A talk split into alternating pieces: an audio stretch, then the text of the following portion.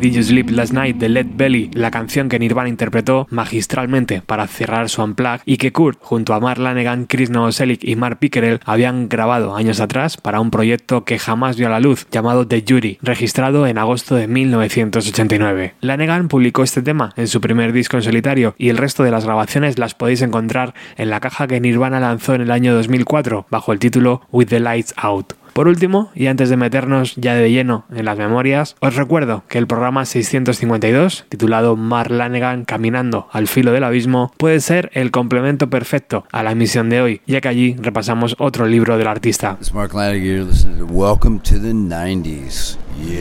Vamos a los inicios de todo, cuando el rock salvaje golpeó a un chaval de un pequeño pueblo que jamás hubiéramos conocido de no ser por él.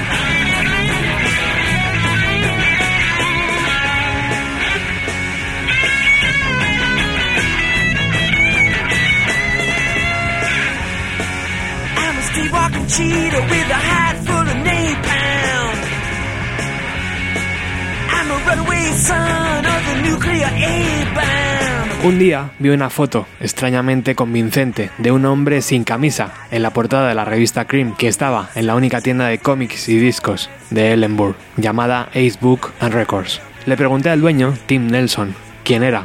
Ese, amigo mío, es Siggy Pop, me dijo. En este pueblo lleno de vacas y culturalmente aislado, todo lo que sonaba en la emisora de radio local era música country.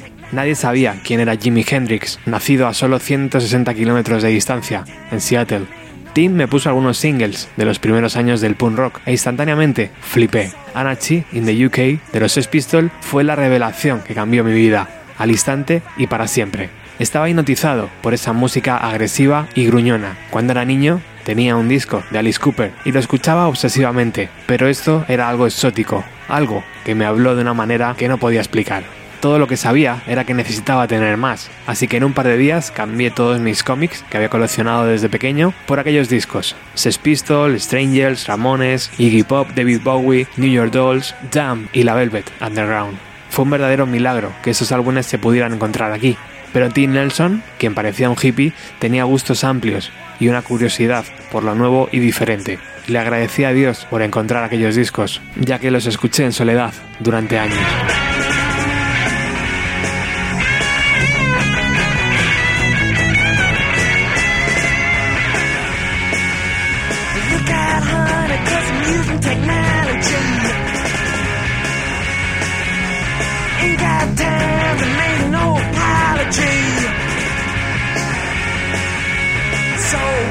Dancing in the dead of night. Love in the middle of a firefight. Gotta strike me blind. Somebody gotta save my soul. Penetrate my mind. And the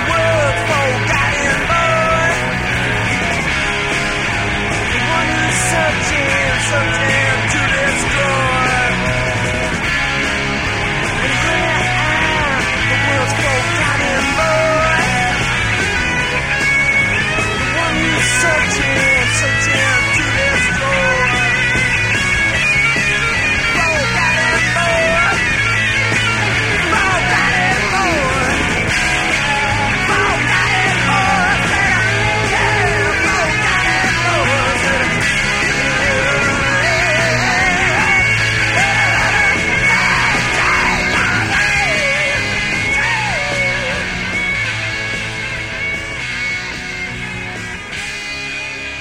La primera vez que vi a Van, él estaba tumbado en una piscina para niños, en el patio delantero de su casa, sonriéndome mientras caminaba a la escuela de primaria. En un pueblo de 8.000 habitantes siempre supe quién era él después de eso, pero no interactuamos. Nos volvimos a encontrar por casualidad durante un castigo en mi último año de secundaria. En seis años fue la única persona que había encontrado en Ellsworth que apreciaba la música punk. Él y su hermano Lee eran enormes, muy altos y corpulentos. Bam se pasaba por mi apartamento, me compraba hierba y después fumábamos, mientras nos reíamos y escuchábamos discos. Me encontré con él nuevamente después de haber dejado de beber. ¡Ey, qué bueno verte! ¿Qué has estado haciendo? me preguntó. Nada, en realidad, le dije. Solo estoy buscando trabajo, necesito ahorrar pasta y salir de aquí.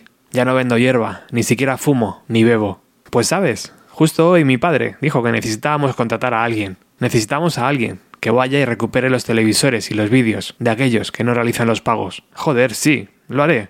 ¿Cuándo puedo comenzar? Puedes hacerlo hoy mismo. Vamos a hablar con Gary. Me pareció un poco extraño que Van llamara a sus padres por sus nombres de pila, pero eran conocidos en la ciudad como una familia excéntrica. Siete niños y cuatro de ellos anormalmente enormes, para su edad o para cualquier edad.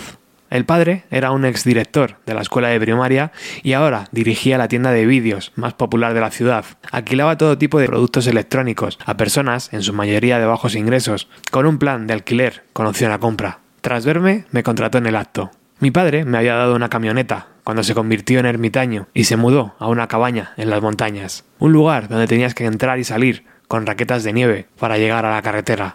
Era una furgoneta Chevy del 53 y comencé a hacer viajes diarios por todo el condado, recuperando lo que la gente no quería darme. Yo era un tipo bastante grande y en la zona rural de Washington la violencia era algo con lo que creciste, tan común y banal como la comida rápida. Cuando era niño, un amigo me había enseñado a dar un puñetazo en el momento en el que alguien intentaba intimidarte. Aquella lección me vino bien. Sin embargo, ese primer golpe crucial no siempre resolvió las cosas, y la violencia se convirtió en una forma más de comunicación, un segundo idioma que rápidamente aprendí. Llevaba conmigo un bate de aluminio y una pistola. Tenía confrontaciones con personas casi a diario, pero generalmente recibía lo que buscaba. Algunas veces tuve que regresar con las manos vacías a la tienda y perder mi comisión, pero a la mierda, no valía la pena matar a nadie por un televisor. Entraba a la tienda a través de una puerta trasera que conducía a un enorme cuarto, donde Van y Lee, su hermano mayor, ensayaban con su banda. Van a la voz, Lee a la guitarra, un chavalín llamado Mark Pickerel en la batería y algún otro chico en el bajo. Una noche los escuché desde fuera tocar una canción de Echo and the Bunnymen y pensé, no está nada mal. Finalmente, el padre me ofreció trabajar detrás del mostrador, ya que principalmente había recuperado todos los aparatos, y le resultaba bastante difícil atraer al negocio a sus propios hijos. Oye tío, ¿todavía tienes aquella batería? me preguntó Van un día cuando estábamos solos en la tienda. No, amigo, me deshice de aquello. ¿Por qué? Pickerel y yo estamos hartos de tocar con Lee. Queremos comenzar una nueva banda. Él va a cantar y yo estoy tocando la guitarra. Queremos que seas el batería. Van, no puedo tocar la puta batería. ¿Estás loco? Lo siento, amigo, pero no, gracias. Será fácil, Pickerel puede enseñarte. Eres el único tipo que conocemos que está interesado en la misma música que escuchamos. El joven Pickerel ya era muy buen batería y también un buen cantante. A Van y a él no les gustaba Lee y querían darle de lado. Lo pensaré, les dije, pero no puedo prometer que vaya a funcionar. Antes de Van, nunca conocí a una persona a la que le gustara la misma música que a mí, así que fue muy importante para mí hacerme amigo de él. Un día su madre me preguntó, Mar, ¿disfrutas trabajando en la tienda? Escuché que eres un fanático de la música que le gusta a mis hijos. Sí, señora, le respondí. Me gusta mucho. Gracias por haberme contratado. ¿Sabes que Lee escribe sus propias canciones? me dijo. Y creo que son bastante buenas. Lee. Lee. gritó desde la mesa de la cocina. Una voz enojada vino de algún lugar de la casa. ¿Qué? Déjame en paz, por el amor de Dios. Estoy haciendo algo. Estoy ocupado. Supuse que esa voz pertenecía a Lee. Lo había visto por ahí, pero nunca habíamos hablado. Lee, ven aquí. Lleva a Mar a tu habitación y muéstrale tus canciones. Lee entró pisando fuerte en la cocina. Sin mirarme los ojos, dijo Vamos. Le seguí a su habitación. Estaba decorada, con aquellos colores psicodélicos, púrpura y verde. ¿De qué iba este tipo? ¿Era un maldito loco? Pensé para mí. Estoy trabajando en esta canción, en este momento. ¿Quieres escucharla? me dijo. Lo hice, pero primero pregunté, ¿qué tipo de reproductor es este? Nunca había visto a alguien grabando su propia música. No es un reproductor de cassette, es una Tascam, una grabadora de cuatro pistas. Grabo un instrumento diferente en cada pista y luego los mezclo y termina siendo una maqueta. ¿Qué hay de la voz? ¿También lo grabas ahí? Claro, aquí está mi nueva canción. Me entregó los auriculares, me los puse y presionó el play. La música era rápida, con una guitarra muy pesada y cruda. La melodía estaba llena de ganchos y la parte vocal era sorprendentemente pegadiza. No pude entender muchas de las palabras, pero por lo que pude escuchar sonaban un poco cursi. No era punk, tampoco era música moderna, como las melodías que había escuchado ensayar en la trastienda. Era duro y agresivo. A pesar de las letras tontas, reconocí que aquella maqueta era algo muy bueno, algo con bastante potencial. Me impresionó mucho que este tipo tan extraño hubiera creado esto en su habitación. Esto es genial, tío. ¿Cuántas de estas canciones has hecho? Seguramente unas 50 o 70 canciones hasta ahora, en un par de años. Madre mía, no podía creer que él hubiera escrito tantas canciones solo. Van nunca me había mencionado este aspecto de la vida de su hermano. ¿Puedo escuchar algo más? le dije.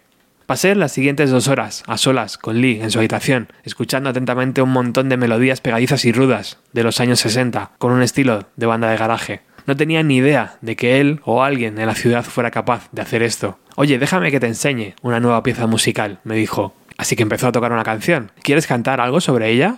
Me reí cuando Lee sugirió que cantara algo sobre su música, pero estaba intrigado con esa máquina de cuatro vistas, este bicho raro y sus canciones. Durante la siguiente hora, él y yo escribimos letras cursis y una parte vocal que sentimos apropiada para la melodía. Grabamos mi voz en su habitación, una canción vergonzosa que llamamos Pictures in My Mind.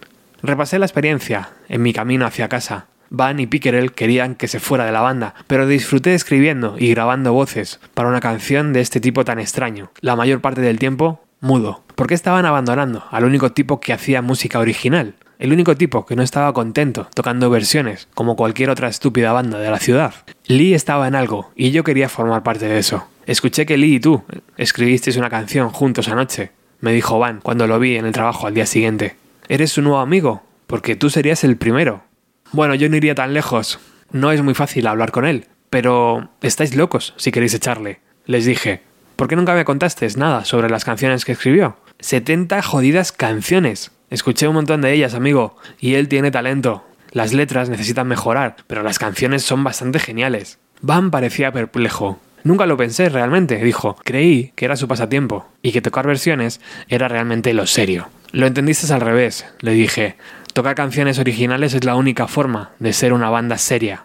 Te digo algo, entraré en tu grupo, pero solo bajo la condición de que dejes entrar a tu hermano y toquemos sus canciones. Van se quedó callado durante un minuto. Bueno, vale, mi madre ya se había mosqueado porque la habíamos echado, pero tendrás que cantar. Yo tendré que tocar el bajo y Picker tendrá que tocar la batería. Trato hecho, le dije. Cogimos nuestro nombre de un viejo pedal de guitarra Electroharmonics llamado Screaming Trees. Con el tiempo se hizo evidente que Lee y yo no podíamos llevarnos bien. Hice todo lo posible para ser amigable con él, pero fue como hablar con una piedra. Sus dos únicas velocidades eran o estar callado o estar enfurecido. A menudo le escuchaba gritar Jódete Gary a su padre por teléfono. Trataba la tienda como si fuera su propio banco privado. Venía caminando, abría la caja, agarraba un par de cientos de dólares, le decía a su padre que se fuera a la mierda y se iba de nuevo.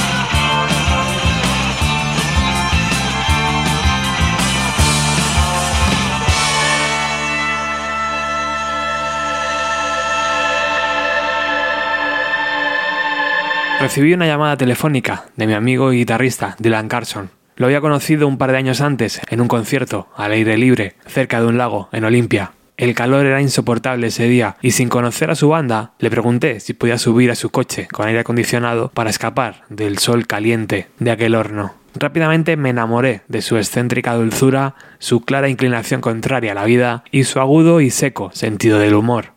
El cantante era un charlatán llamado Slim Moon, pero lo que más me impresionó fue la forma de tocar la guitarra de Dylan. Él estaba en otra liga. Su mejor amigo tocaba en una banda que iban a ofrecer un concierto en la biblioteca pública de Ellensburg, junto con algunas bandas locales, y me preguntó si iría a conocer al cantante porque era fanático de mi grupo. Conociendo la muy pequeña escena de bandas de mi ciudad y la minúscula participación para tal espectáculo, combinado con mi estado actual de profunda infelicidad clínica, no sonó muy divertido, pero estuve de acuerdo, pensando que estaba haciendo un favor a un amigo. En aquellos días vivía en un estudio de una sola habitación, de 75 dólares a la semana, sin cocina, con una bombilla desnuda que salía directamente de la pared y una alfombra de pelusa terrible de los años 70 impregnada con el hedor de los hurones del inquilino anterior. El baño era compartido y sombrío, cubierto de moho. Mi único mueble era un sofá, que también era mi cama. La única puerta al exterior, desde mi habitación, conducía a un callejón, al final del cual estaba la casa de dos pisos donde mi exnovia más reciente vivía ahora con su actual pareja.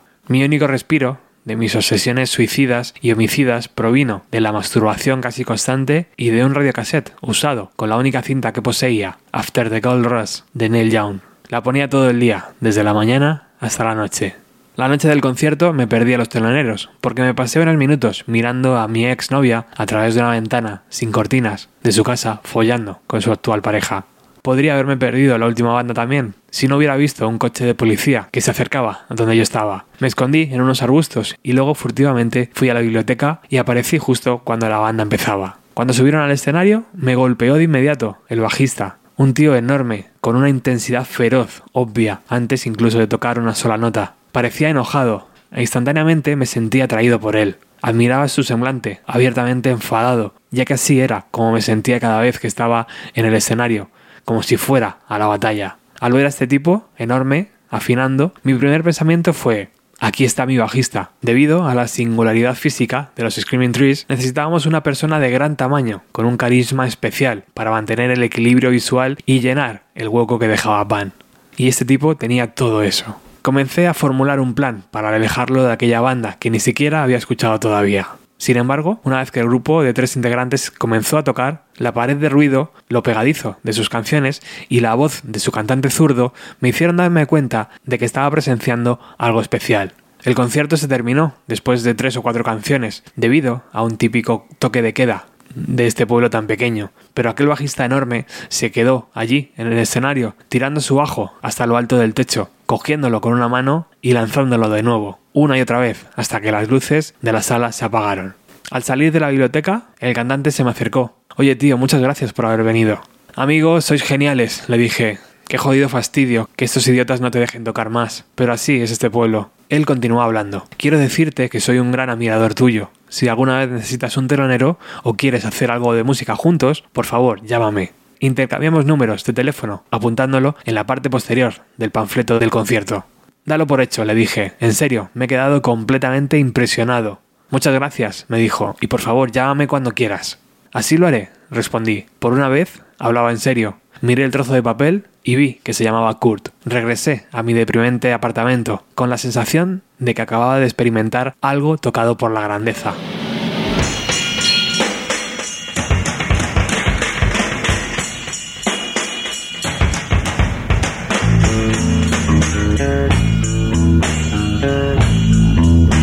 there.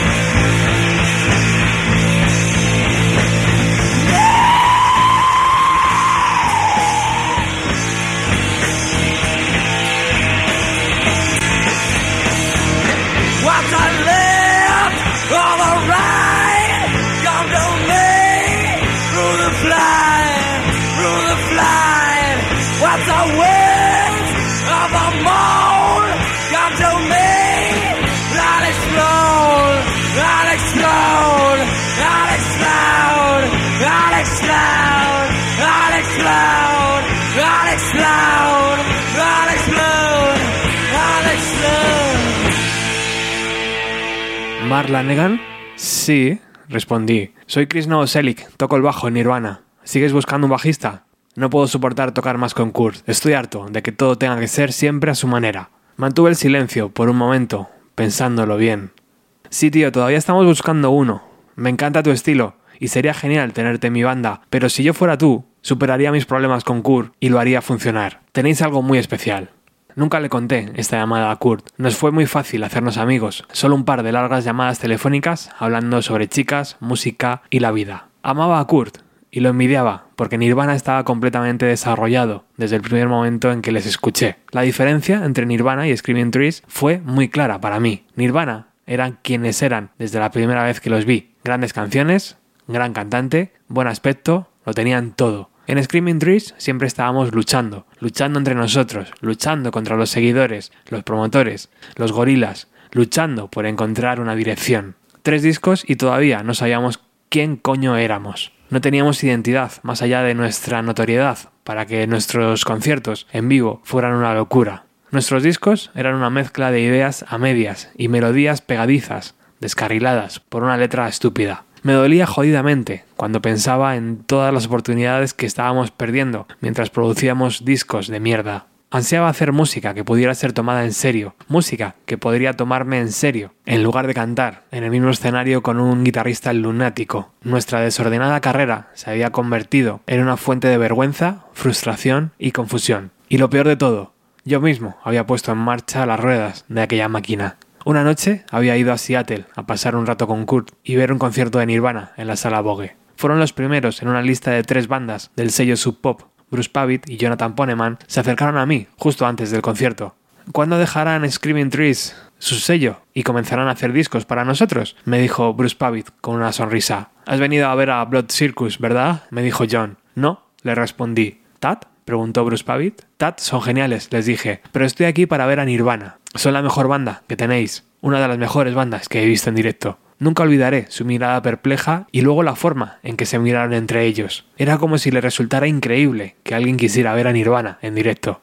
Me pareció incomprensible que no supieran la grandeza que tenían en sus manos y que Nirvana estuviera abriendo para grupos que hacían música obviamente inferior. No fueron los únicos que no lo entendieron. Kurt me pidió que intentara conseguir un contrato con Gren Ginn del sello SST, porque era una discográfica genial, con muchas bandas que a él le gustaban, pero principalmente por la libertad. Permitían a sus artistas hacer lo que quisieran. La experiencia de Kurt con Sub Pop había sido todo lo contrario. Le dijeron qué canciones debían grabar cuál sería la portada del álbum e incluso el título del disco. Le envié un par de veces una cassette a Greg Ginn y tuve varias conversaciones difíciles con él por teléfono, tratando de convencerles de su brillantez, pero él jamás lo entendió. Cuando estaba en casa, mis compañeros de habitación y yo nos metimos en una rutina de trabajo. Escuchábamos discos y salíamos a algún concierto ocasional. A veces Kurt bajaba y se quedaba con nosotros un par de días. A veces salía con él por Olimpia, escuchando los viejos discos de blues que ambos amábamos. Una tarde, en su casa, comenzamos a hablar sobre hacer un disco. Deberíamos hacer un disco con estas canciones, sugirió uno de nosotros. Y luego el otro le dijo, deberíamos hacer un disco con las canciones de Led Belly. Pasábamos horas y horas escuchando su música. Casualmente le mencioné la idea a Mark Pickerel, que por aquel entonces trabajaba para Sub Pop. Después de un ensayo con él, Kurt Cobain y Chris Novoselic, de repente nos encontramos en el estudio grabando un disco para Sub Pop. Ser amigo de Kurt era muy fácil, pero crear arte juntos era muy difícil, ya que nuestro respeto mutuo lo convirtió en un ejercicio extrañamente improductivo. Ni Kurt ni yo estábamos realmente dispuestos a tomar la rienda del proyecto. A pesar de que yo era el miembro menos competente musicalmente de Screaming Trees, desde el principio me resultó obvio que tenía que ser el líder de la banda, debido a la fuerza de mi personalidad. Estaba acostumbrado a dirigir las sesiones de grabación de Screaming Trees, porque eran una mierda caótica e improductiva, a menos de que hiciera algo. Pero en esta ocasión no podía hacerlo. Estaba demasiado impresionado por el genio de Kurt así que nadie estaba dispuesto a tirar del carro. Años después me di cuenta de que Kurt no tomó la iniciativa por respeto hacia mí. Una parte sabía que me veía como un hermano mayor. No podía aceptar que alguien pudiese encontrar valor en lo que hacía con mi banda. ¿Cómo podía ser Kurt Cobain un fanático cuando yo veía en él el talento de Bob Dylan, John Lennon, David Bowie o Jimi Hendrix? Simplemente tenía un corazón enorme.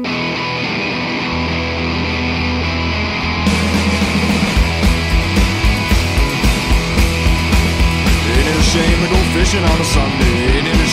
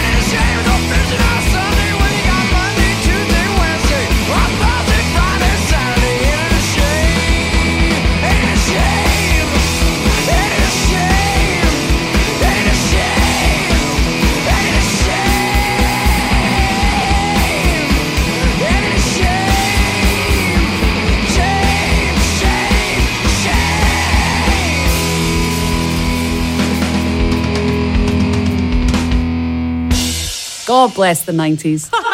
Unas semanas después de descubrir que ni Kirk ni yo estábamos interesados en continuar nuestro experimento con Led Belly, recibí una llamada de Jonathan Poneman, de Sub Pop. ¿Te gustaría hacer un disco en solitario con nosotros? Me preguntó. Su oferta fue un contrato para tres discos, 13.000 dólares para el primero, con adelantos sustanciales para el segundo y el tercero. Nunca había cogido un instrumento en mi vida. Mi única contribución a la composición de canciones en Screaming Trees había sido intentar cambiar las letras de Lee por algo menos vergonzoso para poder cantarlas. Por cada disco que los Screaming Trees habían hecho para el sello SST, había llegado un estricto adelanto de mil dólares.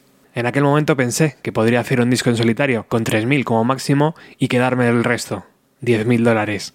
Aquello era con mucho la mayor cantidad de dinero que había tenido en mi vida, así que acepté el trato. Kurt participó y cantó en la canción Dawn in the Dark. También terminamos usando la grabación de Where Did You Sleep Last Night que grabamos juntos. Con el disco hecho, hice la primera de lo que serían muchas sesiones de fotos con Charles Peterson. En su mayoría eran fotos mías caminando entre los escombros de lo que había sido el Western State un hospital psiquiátrico que una vez albergó a la famosa actriz Frances Farmer en la década de 1940.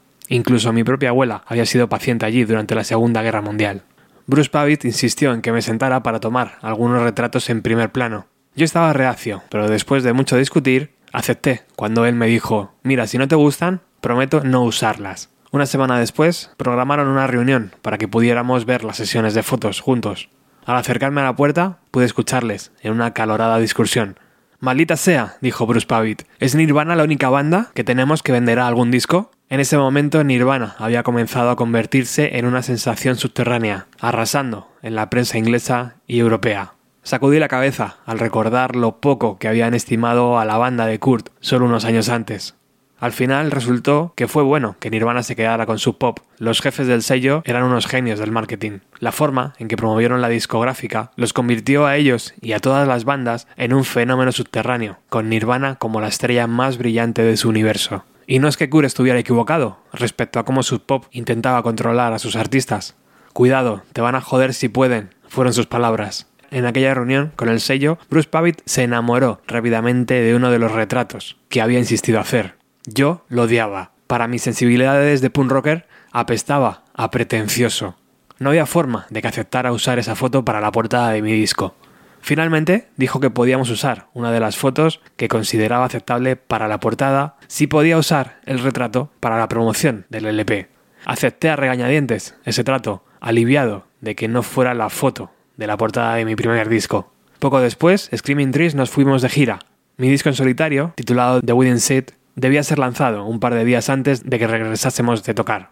Cuando llegué a casa había una caja esperándome. Cuando la abrí, allí, en la portada de mi primer disco en solitario, estaba la jodida foto de la que Bruce Pavitt se enamoró y de la que me había jurado que no utilizaría. Estaba incrédulo. Nadie en mi carrera musical nunca me había jodido así. No podía creer que hubiera tenido las pelotas para hacerlo. No podía mirar aquella portada sin sentirme humillado y enojado violentamente al mismo tiempo. Acababa de llegar a casa después de una gira, exhausto, pero tomé el coche prestado de un amigo y conduje hasta Sub Pop, abrumado por una ira asesina con la intención de dejar cao a Bruce Pavitt. Cuando entré por la puerta de la oficina, la secretaria se levantó, pero tras verme la cara, se volvió a sentar. Entré directamente en su oficina, donde estaba él, sentado detrás de su escritorio, hablando con alguien por teléfono. Crucé la habitación en un par de pasos largos y rápidos, y me dirigí directamente hacia él, con los puños apretados. Dejó caer el teléfono y se arrojó al suelo, detrás de su escritorio, con los brazos sobre la cara. Mar, Mar, espera un segundo. Por favor, espera un segundo. Sé que estás enfadado y tienes todo el derecho a estarlo, me dijo. Lo siento mucho por la portada, no debería haberlo hecho. Exacto, le respondí, no deberías haberlo hecho. Teníamos un trato, hijo de puta. ¿Quién coño te crees que eres? ¿Y con quién crees que estás hablando? ¿Con una mierda de banda de Seattle? De donde yo soy, la gente termina en una zanja, en algún lugar, por cosas como esta. Debería romperte la cabeza. Por favor, espera un minuto y escúchame, me suplicó. Pensé que estaba haciendo lo mejor para ti, para el disco y para el sello. Tuvimos esa discusión el día que me prometiste no usar la foto. Amigo, no solo te has cagado en nuestro trato, me has jodido y mentido. Además, ahora tendré que vivir con esa terrible y vergonzosa portada para el resto de mi vida. Voy a pedirle a mi abogado que te demande y evitar que publiques esta mierda. Ya, ya hemos enviado unas dos mil copias dijo en un susurro ronco y ahogado. Finalmente, agotado, con mi ira cegadora, me volví hacia él una vez más. Come mierda, no sabes en qué lío te acabas de meter.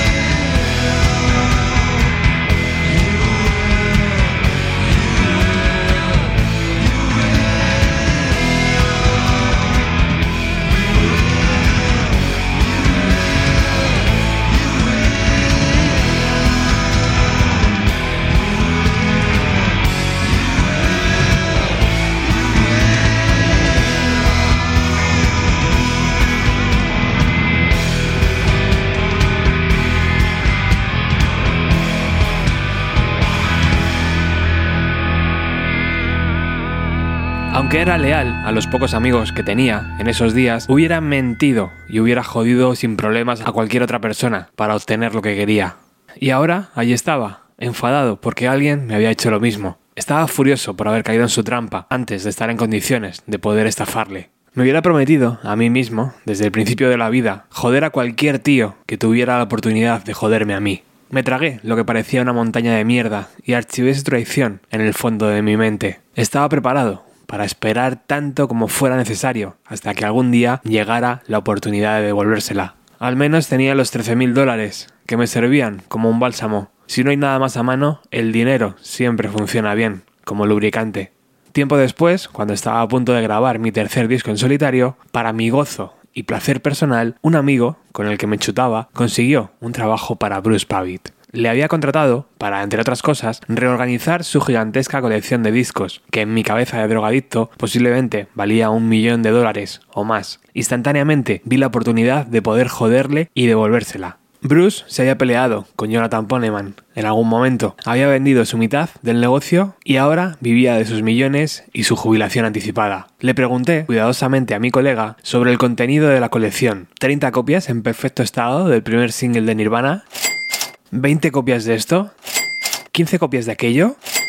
Cada disco en la colección valía mucha pasta. Mi colega organizaba los discos en total soledad, sin ninguna supervisión, y además tenía su propia llave. Fue una gran ganancia inesperada para una panda de drogadictos sin ningún tipo de ingresos, al margen de mis cheques esporádicos por los derechos de autor, la venta de crack a la gente de la calle y lo que sea que hiciéramos para salir adelante. Sonreía con maliciosa satisfacción pensando jódete Bruce cada vez que volvía con los bolsillos llenos de pasta que de inmediato gastábamos en drogas. Vivíamos como reyes gracias a la venta de sus discos robados. Pasaron un par de meses antes de que terminara el trabajo, pero para entonces, y sin que él se diera cuenta, mi amigo había sacado de su casa miles de dólares en forma de discos raros y ediciones muy limitadas. Love,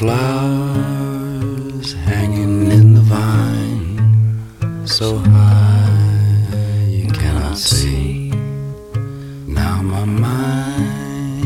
must go on holiday, torn from its hook, a broken valentine. I see the smoke from a revolver. Will I get hit? I hardly care. When I'm bombed, I stretch like bubble gum and look too long straight at the morning sun. Love, their flowers along the avenue, all things perfectly in place. I build a shrine, I set a monument because you're fire, because you're a fire escape. Nuestra manager, Susan Silver, nos había conseguido milagrosamente un importante contrato para Epic Records. Lee no podía soportar reconocer las contribuciones de nadie, excepto las suyas, y era completamente sordo y se comportaba de forma infantil a cualquier tipo de crítica constructiva. Años más tarde, Susan me confesó con tristeza que solo otro sello importante había estado ligeramente interesados en contratarnos, bajo la única condición de que quitáramos a uno de los hermanos de en medio. Al igual que otras grabaciones, aquello se convirtió en un reto musical desafiante, pero finalmente fue una experiencia placentera, porque me llevé muy bien con Terry, el productor, y me encantó salir con Chris Cornell.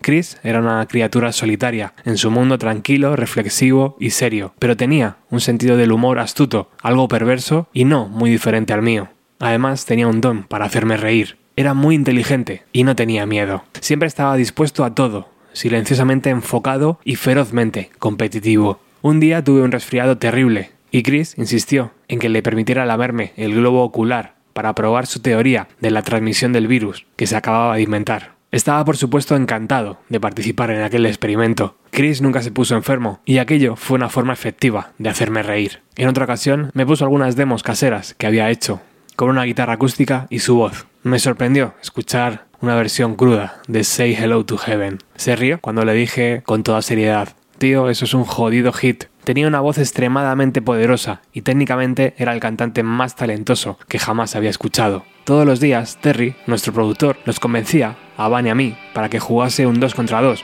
contra él y Chris, un juego que casi nunca ganaban. Van y yo teníamos una gran ventaja por nuestro físico y a medida que avanzaba la sesión de grabación también crecía su intensidad intentando vencernos tercamente.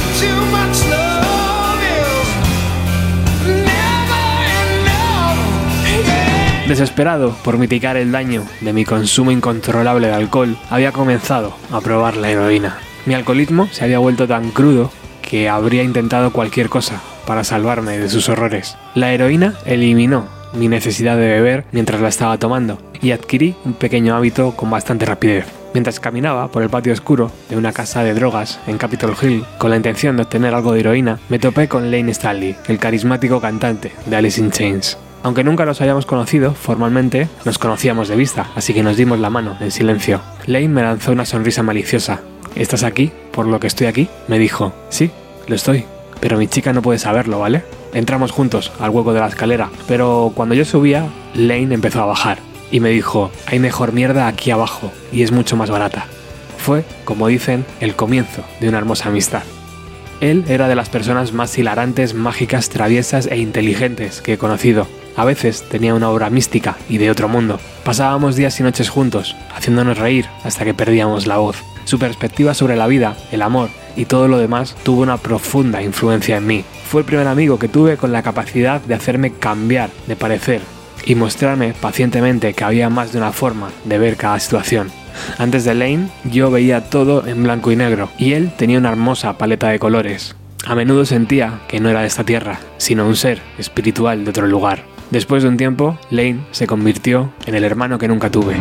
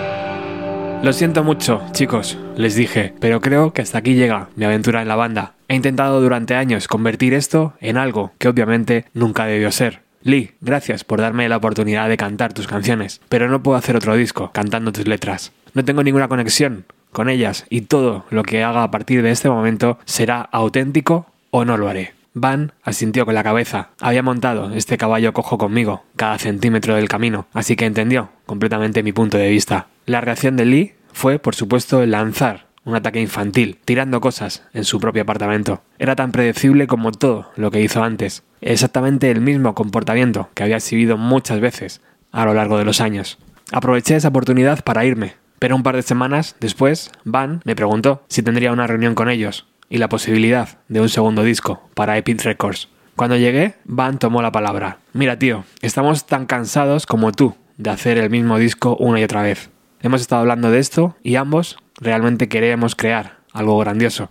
Lee intervino e inmediatamente me voló la cabeza. Mar, eres un gran cantante y no iremos a ningún sitio sin ti. Si haces este disco, te prometo que lo crearemos los tres desde el principio y la letra estará en tus manos.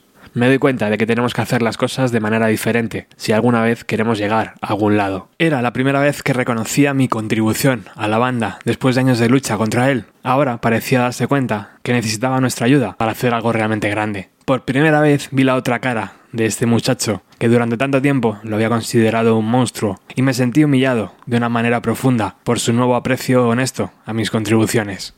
Era como encontrar una corriente de agua fría en el desierto cuando estabas a punto de morir de sed.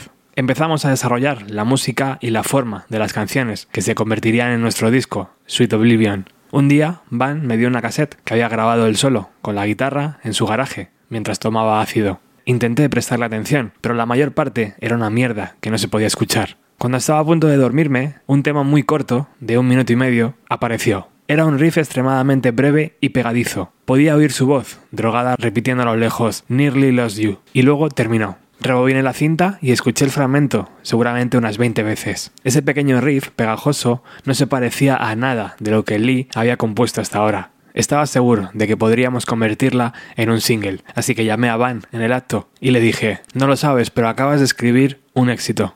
Cuando terminamos de grabar el disco, se lo entregamos a Andy Wallace para que realizara las mezclas. Y cuando terminó, pensé, por fin hemos hecho un buen disco. De vuelta en Seattle recibí una llamada frenética. Tienes que llevar una copia de Nearly Lost You a un hotel en el centro y dárselo a Michael Goldstone ahora mismo. ¿Para qué mierdas voy a hacer eso? ¿Qué tiene que ver con nosotros? Bob me explicó que Sony estaba creando una banda sonora para una película llamada Singles, basada en la escena musical de Seattle, y que todas las bandas de la ciudad estaban en ella, menos los Screaming Trees.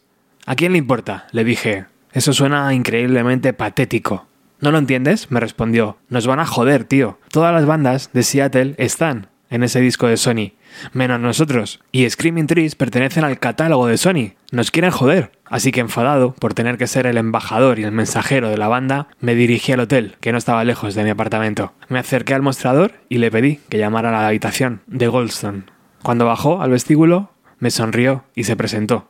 Nos dimos la mano y me dio las gracias, pero luego me preguntó, ¿estás bien? Parece que estás de mal humor. Seré honesto contigo, le respondí. Parece que alguien nos quiere mantener fuera de esta banda sonora, y es algo que personalmente me importa una mierda, pero me avergüenza tener que ser yo el que venga aquí y pedirte y rogar por algo que ni siquiera me importa. Me suena totalmente cursi.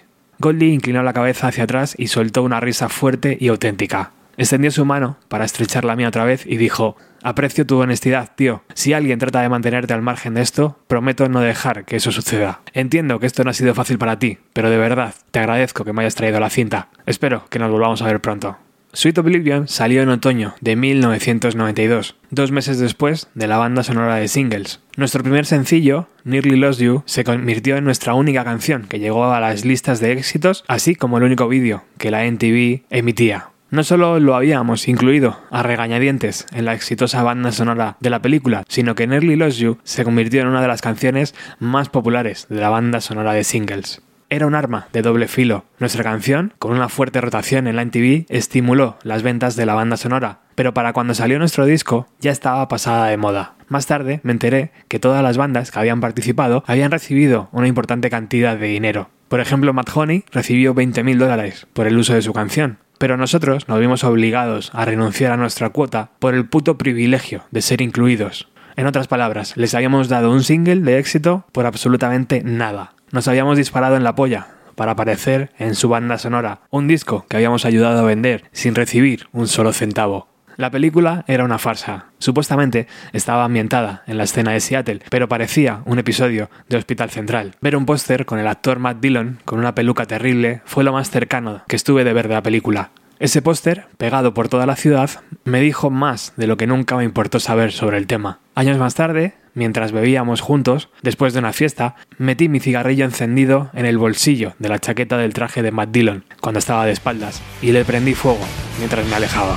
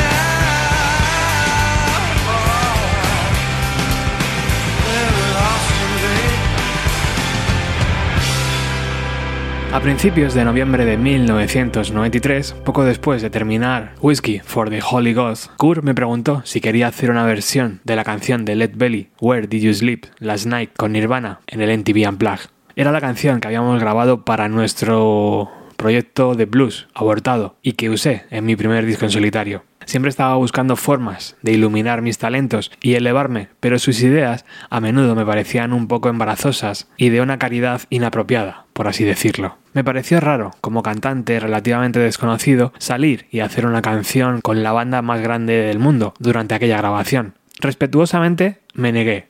Vale, me dijo, la tendré que cantar entonces yo, pero lo haré como tú lo hiciste, hermano, si te parece bien. Halagado, respondí, cántala como quieras. Yo no la escribí, solo la canté así porque me inspiré en tu forma de tocar la guitarra. Para entonces era un hecho inusual que se reuniera conmigo en público durante el día, pero en esa ocasión lo hizo, y en la gris y oscura media tarde de Seattle nadie parecía fijarse en nosotros, mientras bebíamos Coca-Cola y terminábamos algunos sándwiches.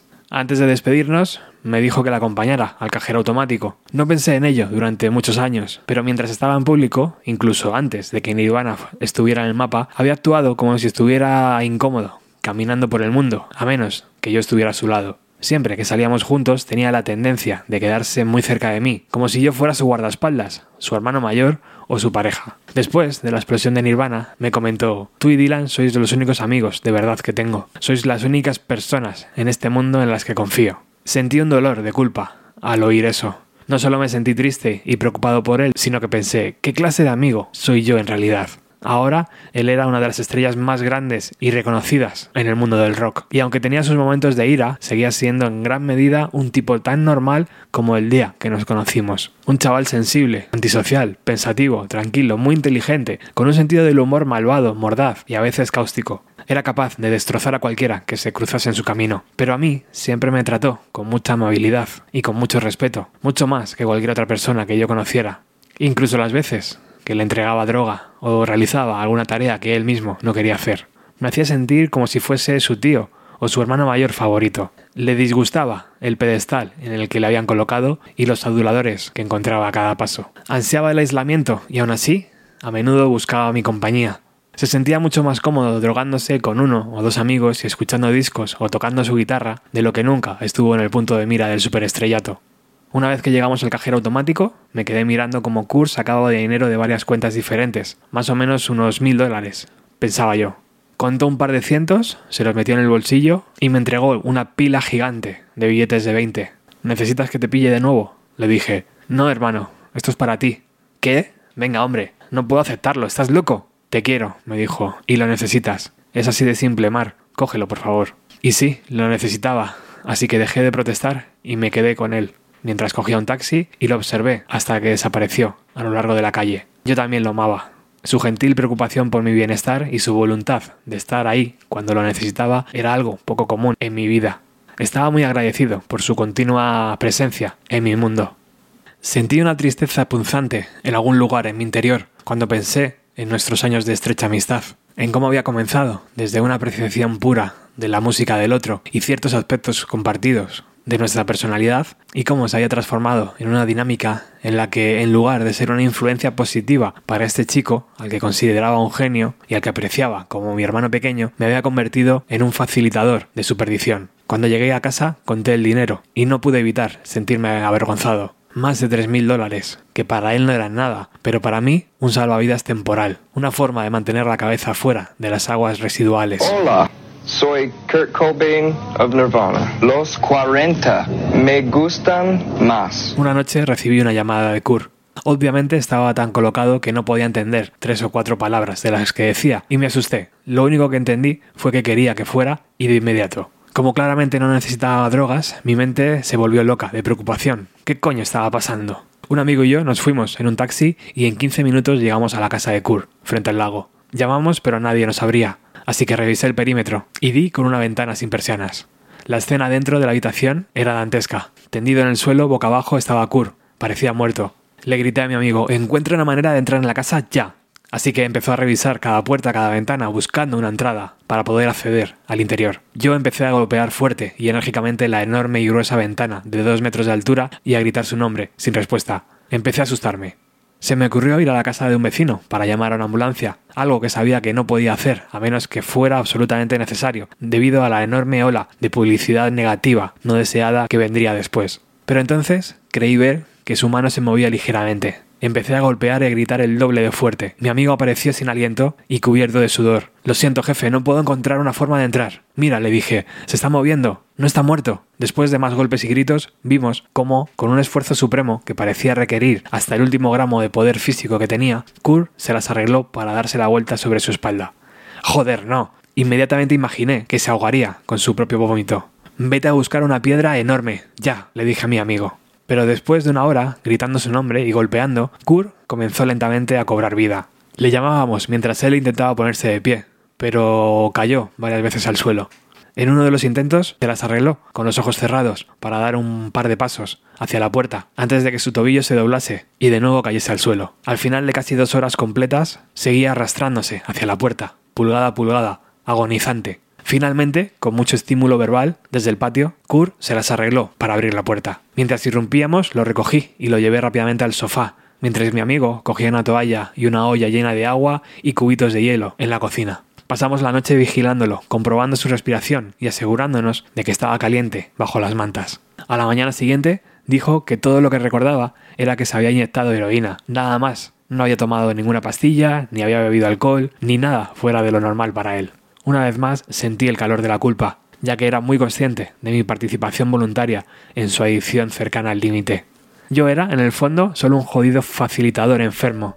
No, en realidad algo mucho peor, un parásito que había vivido de la miseria de este tipo que había amado durante tanto tiempo, por ser un conducto, a través del cual recibía sus dosis de muerte. Una presencia activamente negativa en la vida de este hermoso y talentoso chico. Cuando estos pensamientos saltaran sin invitación a mi cabeza, me llené instantáneamente de una culpabilidad y un odio hacia mí mismo que lo abarcaba todo.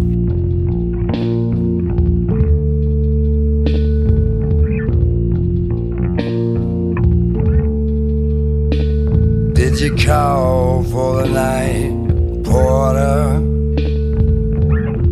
You smell the blood running warm. I stay close to this frozen border, close I can hit it with a stone. Now something crawls right up my spine that I always got to follow. Turn out the lights. Don't see me drawn and hollow. Blood running warm.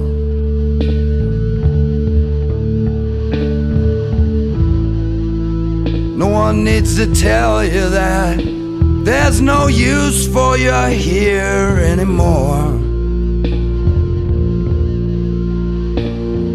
And where are your friends? They've gone away. It's a different world. And they left you to this, to janitor,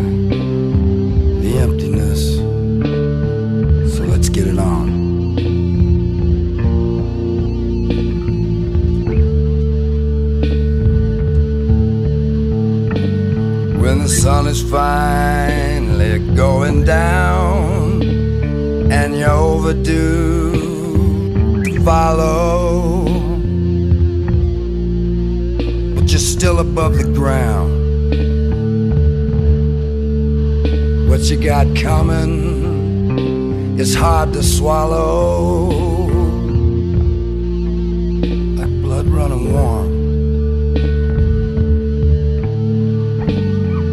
They call for the night porter? They smell the blood, blood running warm. Well, I've been waiting at this frozen border, so close you could hit it with a stone.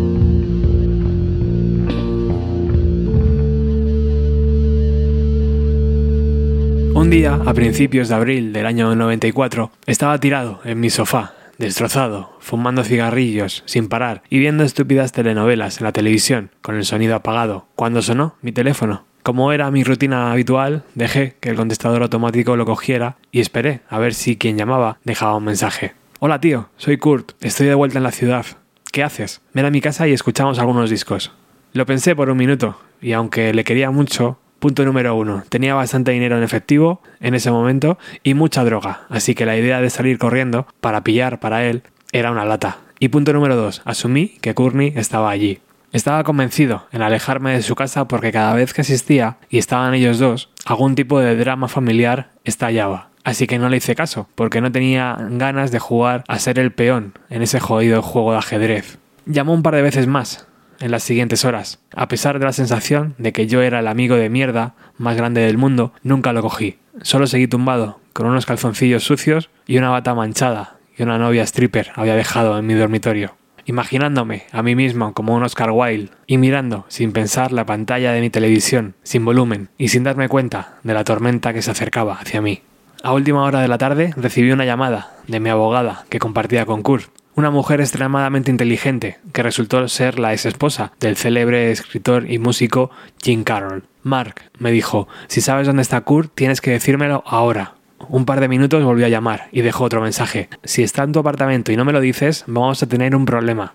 La llamé para asegurarla que no lo estaba escondiendo. Mar, me dijo, no creo que te des cuenta de lo que está pasando. Ayer se escapó de rehabilitación y ha vuelto a Seattle, pero ahora nadie puede ponerse en contacto con él. No te preocupes, seguramente estará bien, Rosemary, le dije. Estoy seguro de que aparecerá pronto. Llamé a Kurt. No hubo respuesta. Llamé a nuestros amigos comunes, pero nadie le había visto. Empecé a preguntarme si algo estaba realmente mal. Me regañé por no haber contestado el teléfono antes, pero me dije, ¿cómo podía imaginarlo? ¿Cómo podía saber lo que realmente estaba pasando? ¿Cómo podía saber que Courtney no estaba allí? ¿Cómo? ¿Cómo? ¿Cómo? Al día siguiente alguien en el círculo de Nirvana me preguntó si iría con Dylan a algunas casas de droga de Capitol Hill para ver si Kurt estaba pasando el rato allí.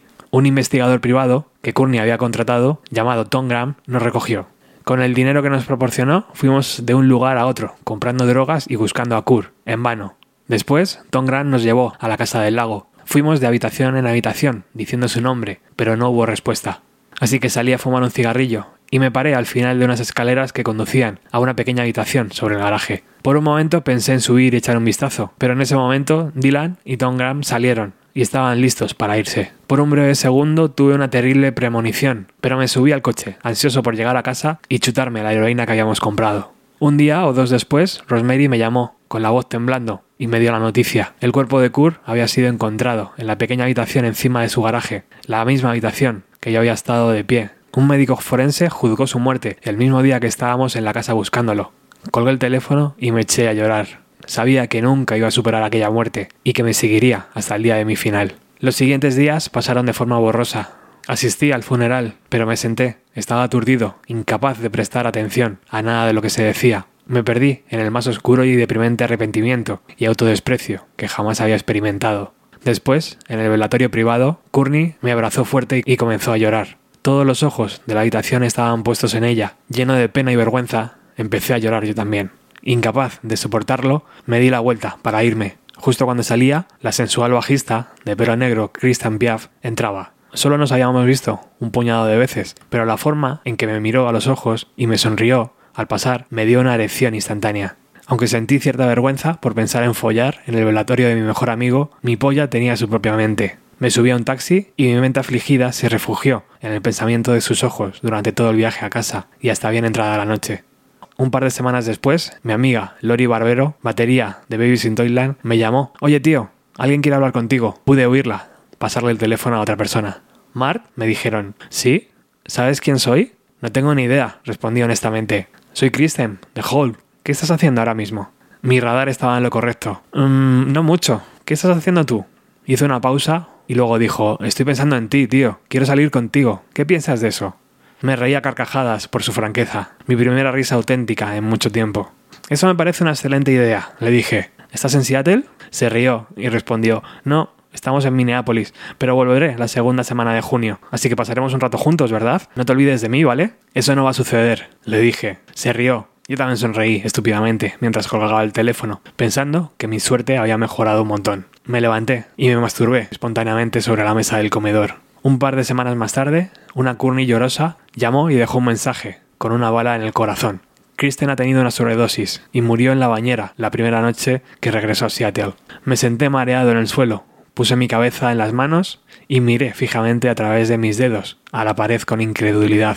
No solo mi sueño de algún tipo de relación con esa exótica chica se había derrumbado, sino que horriblemente ella se había ido para siempre. La vida era una bestia completamente cruel y salvaje. Todo y todos a mi alrededor estaban malditos. Plucking apples from a tree and roses from the ground. I am up in the air, to come down. You are the part of me I lacked, the mother I never knew, the love I never had.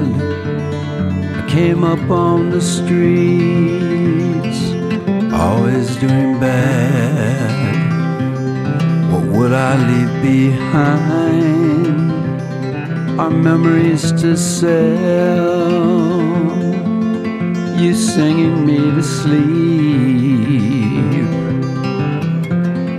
Always doing well.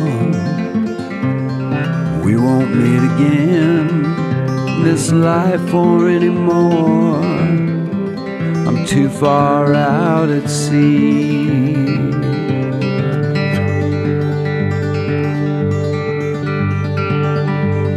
And you're on the shore.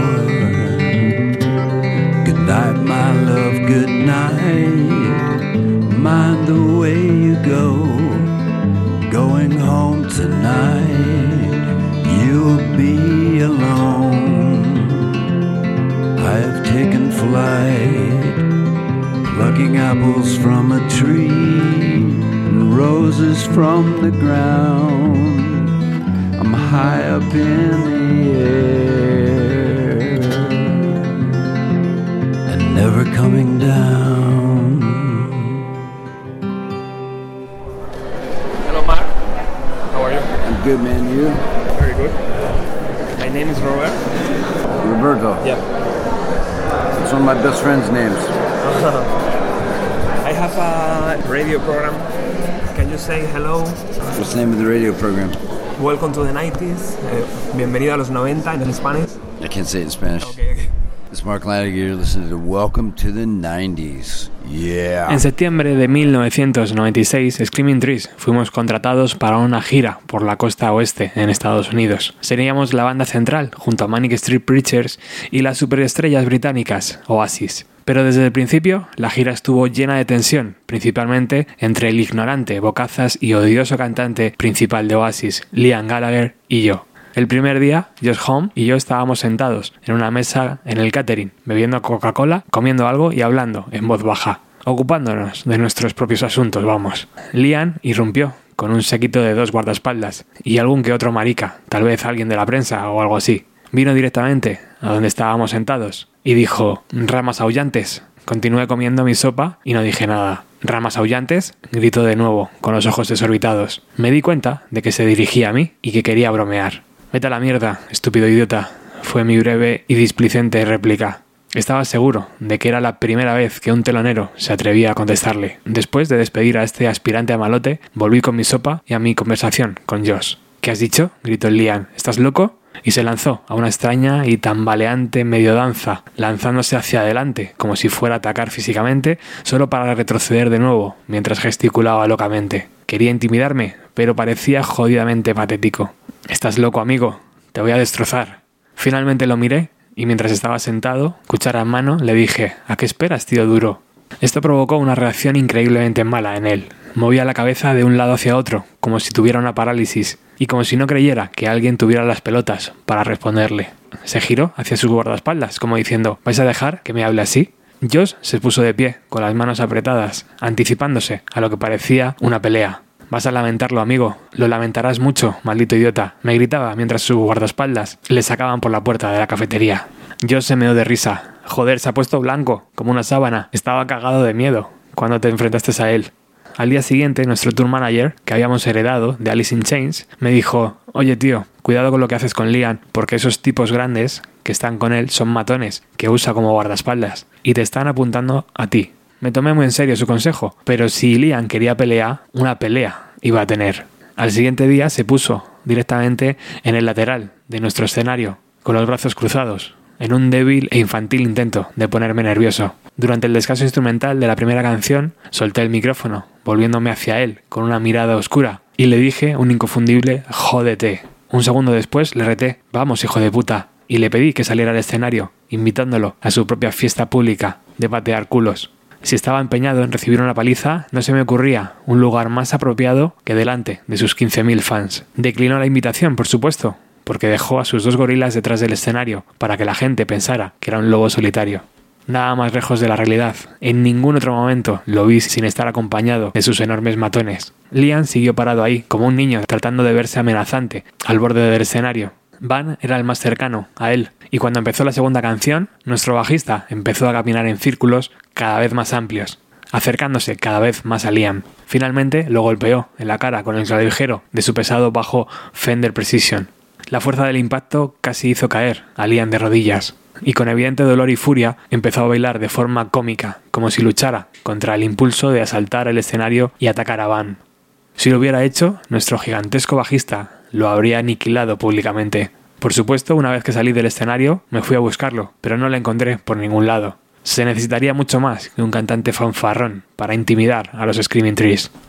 No podía creer que alguien no lo hubiera golpeado, acuchillado o matado a tiros a esas alturas. De donde yo venía, una persona así no duraría ni una semana. Un día simplemente desaparecería y su cuerpo destrozado sería descubierto años después, metido en una zanja en el bosque. A mis 31 años, en la Tierra nunca había encontrado a nadie con una cabeza más grande y unas pelotas más pequeñas. Liam Gallagher era un falso, un supuesto matón de patio, de recreo, pero como todos los matones, también era un completo cobarde.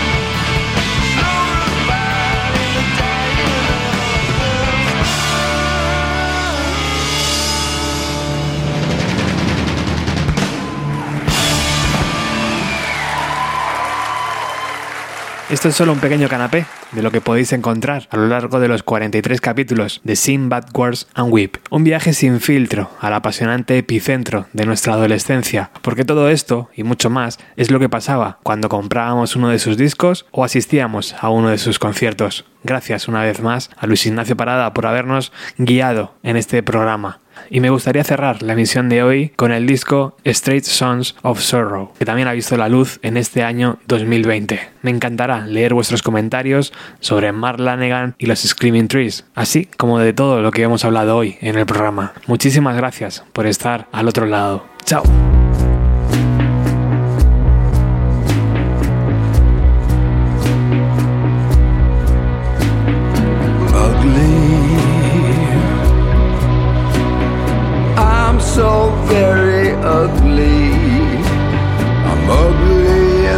And out, there's no denying. Love me. Why would you ever love me? No one has ever loved me yet, pretty baby skeleton key. Open up. It won't open any lock I have on me. Rusted, bent and rusted. Your precious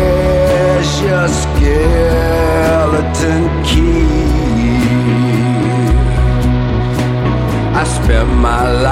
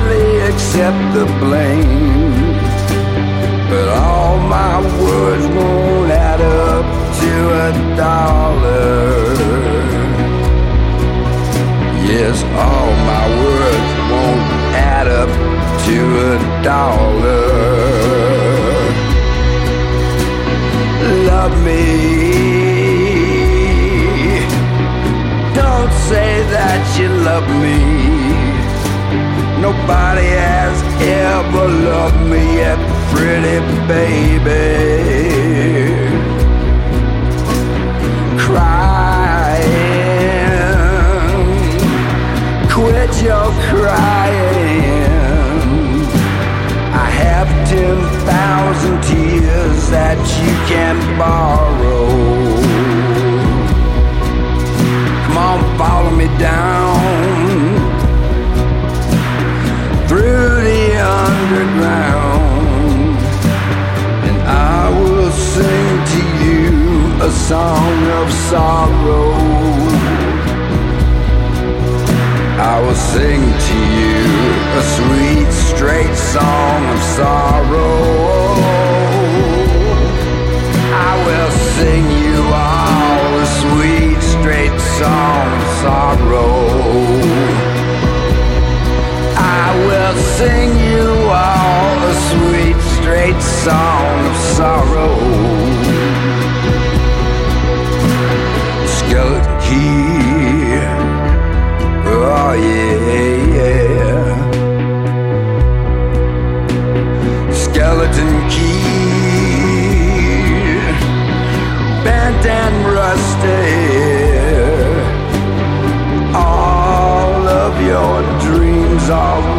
Locked away.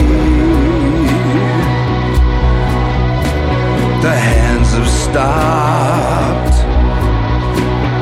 on the timekeeper's clock. And you have got to learn to breathe underwater. Yeah, you have got to breathe and breathe underwater. Key,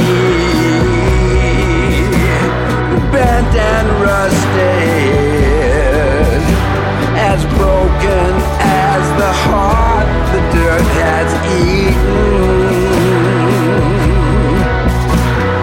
Love me. Don't pretend to love me. I've lost enough to know when I am